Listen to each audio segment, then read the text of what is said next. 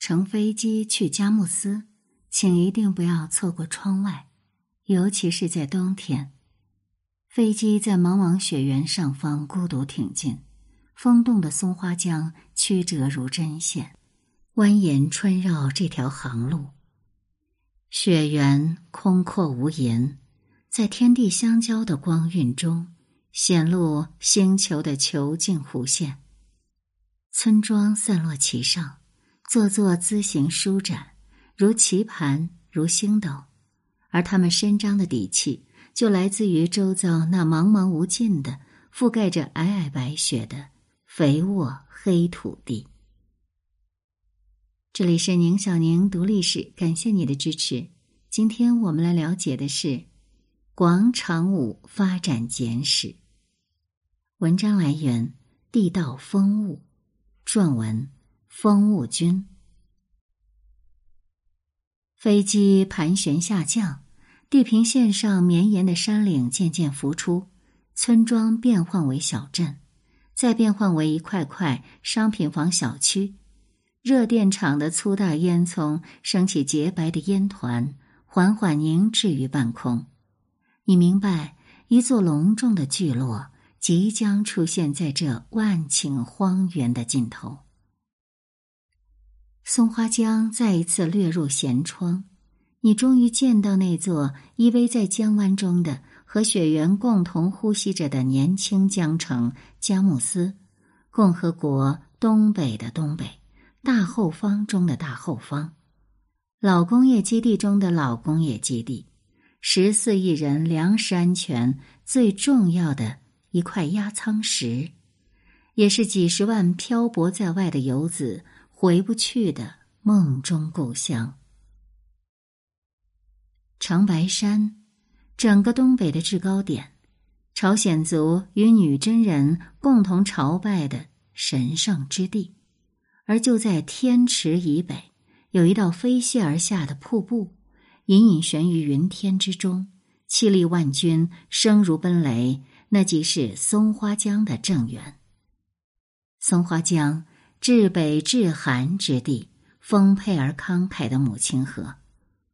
奔出长白山区，他先是扶持了古老的将军府城吉林市，顺便给了他艳冠神州的雾凇。随后进入黑龙江省，与嫩江河流后拐向东北方，与中东铁路交汇，共同孕育出了大都会哈尔滨。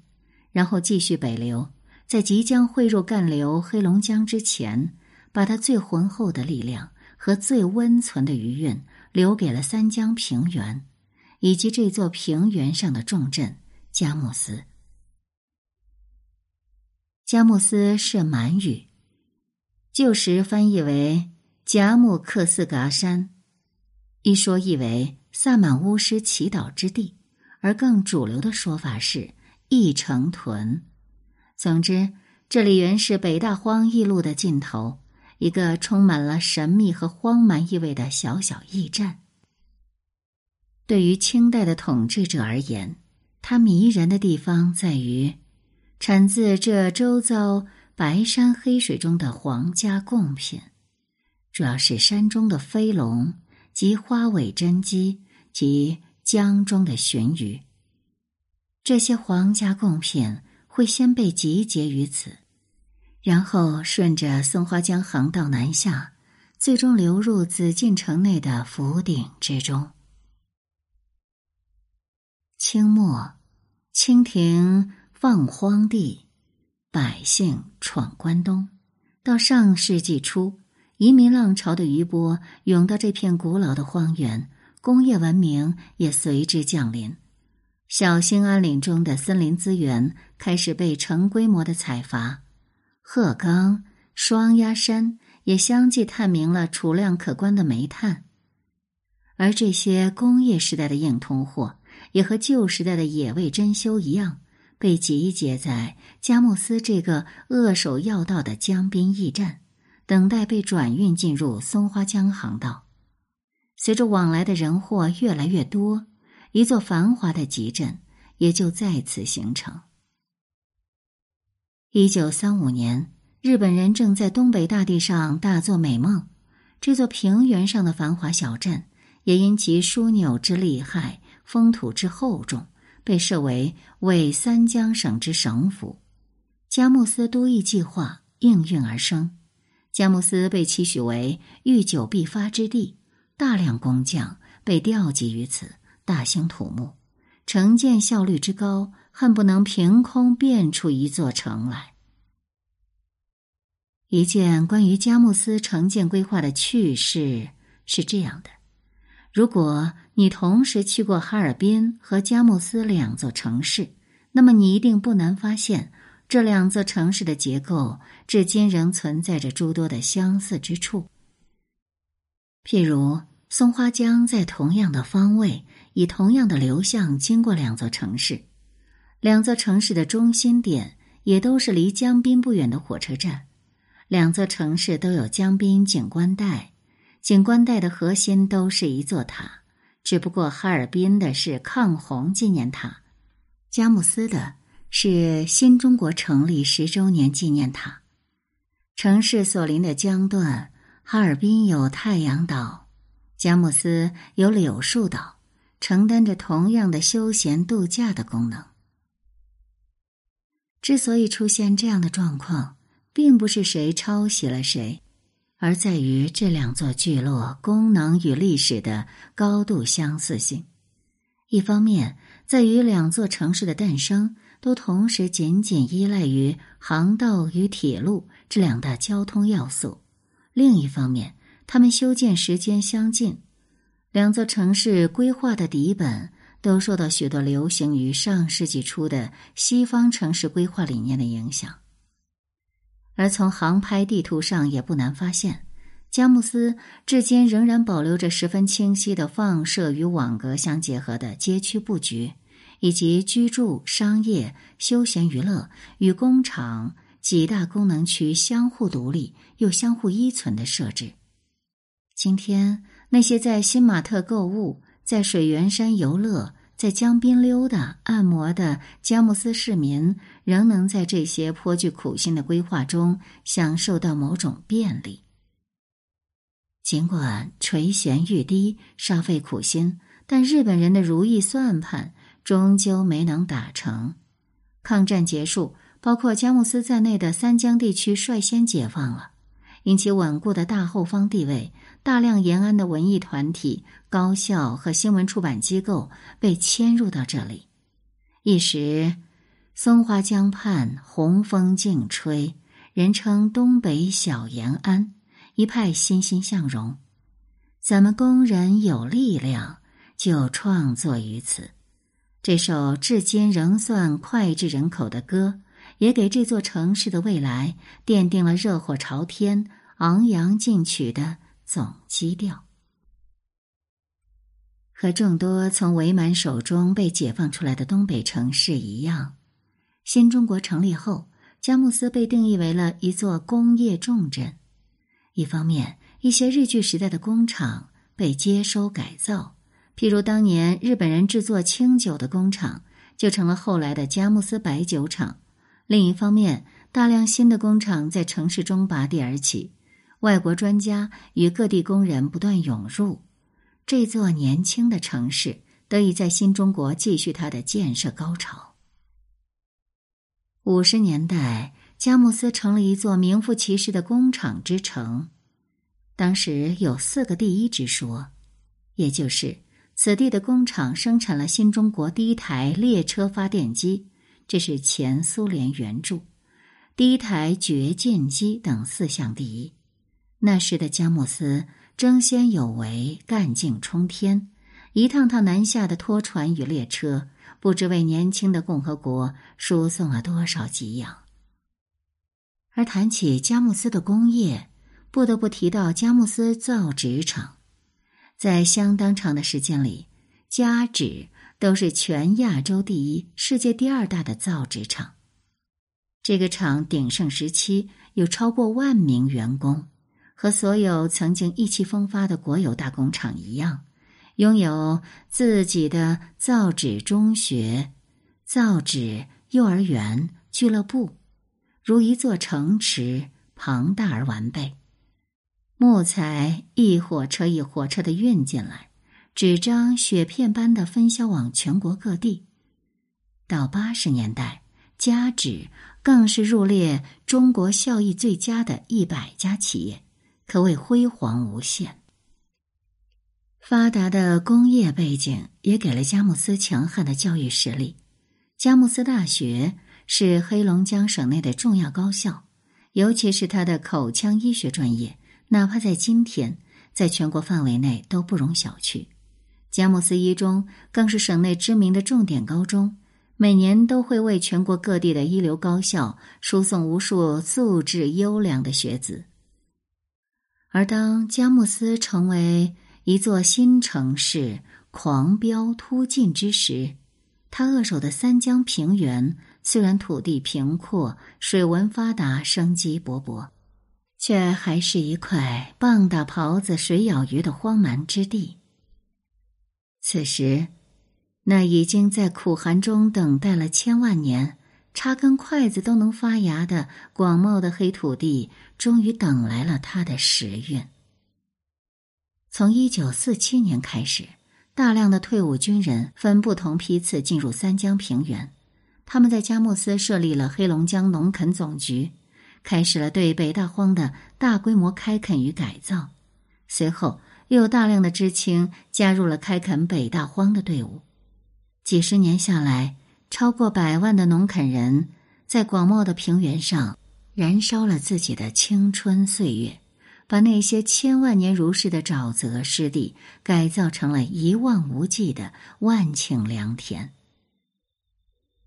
几十年来，农垦系统也经历了极致的辉煌与改革阵痛，但到如今，以建三江地区为代表的一众国营农场，已经是毋庸置疑的标杆式的现代化农场，无人驾驶插秧机。智能化叶林诊断、智能化控制灌溉、无人驾驶收割机，种种赛博朋克般的巨大而梦幻的农业机械，如今已经替代了传统的农民，年复一年的培植着素来在北国富有盛名的佳木斯大米、大豆。到如今，建三江农业综合机械化率。达到百分之九十九点八以上，水田和旱田生产都实现了全程智能化作业。这一地区也为作为中国产粮第一大省的黑龙江贡献了七分之一的粮食产量。所以，无论你之前是否听说过佳木斯，你端稳手中饭碗的底气，有相当一部分其实就来自这片遥远的平原。世事沉浮，兴衰无常。正如一众曾经无限辉煌的东北老工业基地一样，如今的佳木斯也正走在艰难转型的十字路口。不过，当人力的造作渐渐失去能量，那些原本被掩盖的、由自然地理孕育而出的种种美妙因素。则开始慢慢的发挥出它们温和却坚固的价值来。譬如世人只知江南水系发达，殊不知东北其实是一片隐藏于极北之地的广阔水乡，而作为黑龙江、松花江、乌苏里江这三条大江交汇之处的佳木斯，无疑是东北水乡之极大成处。尤其是位于佳木斯最东部的抚远市，堪称藏在中国最东极的宝藏鱼都。抚远的水凛冽而丰沛，其中特产的古老生物达氏黄，相貌恐怖，体型庞大，但肉质香甜细腻。它的鱼子更是被称作黑珍珠，自古就是珍贵的贡品。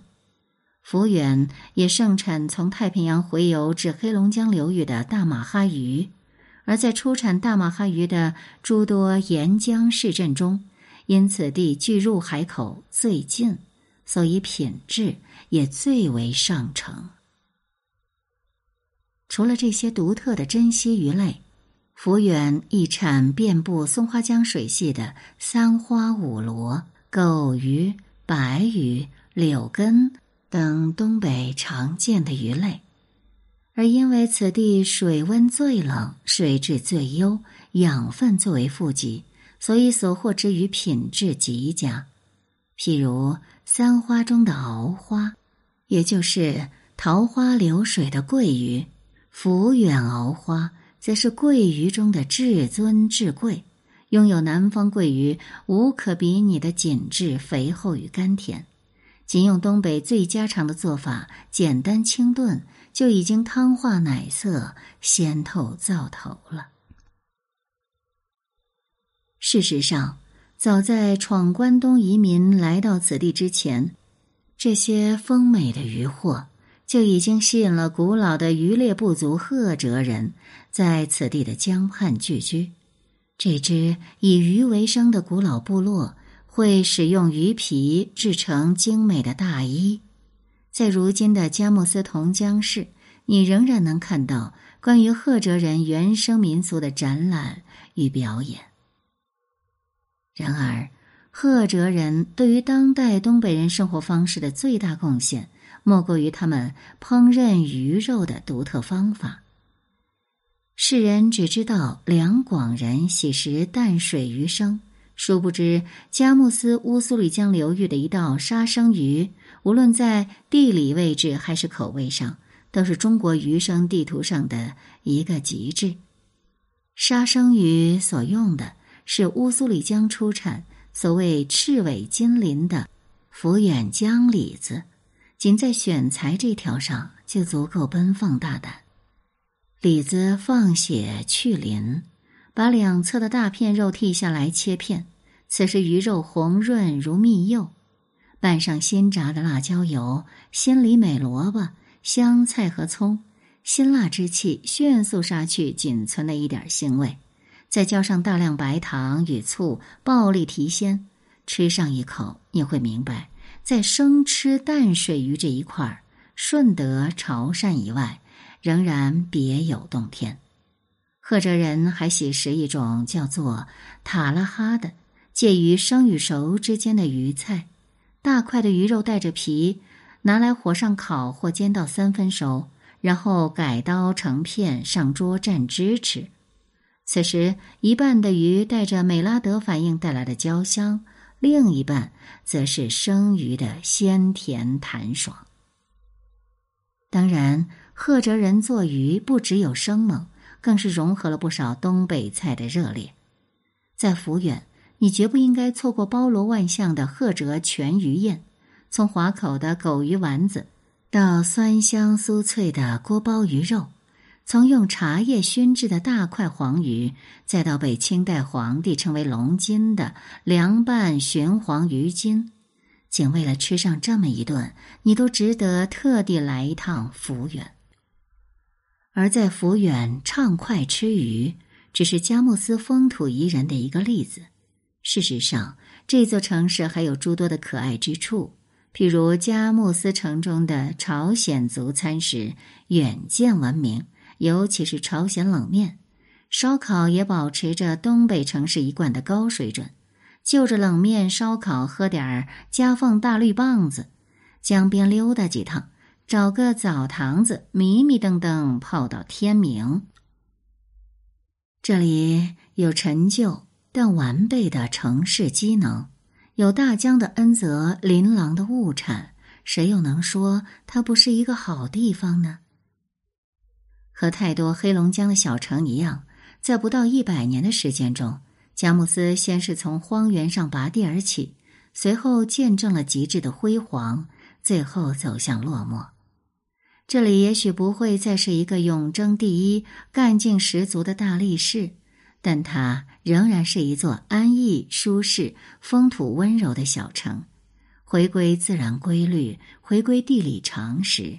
回归土地、城市、风气与居民之间那种微妙、持久、和谐的关系，也许才是像佳木斯这样的东北老工业基地的出路吧。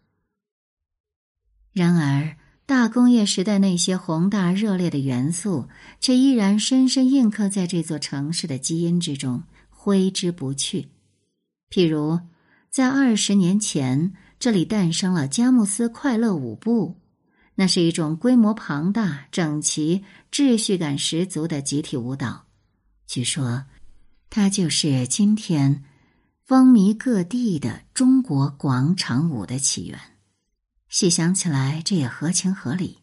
放眼中国，也只有佳木斯大泽、大荒、大粮仓、大工厂这样壮阔的历史叙事，能够孕育出这样魔幻的娱乐方式了。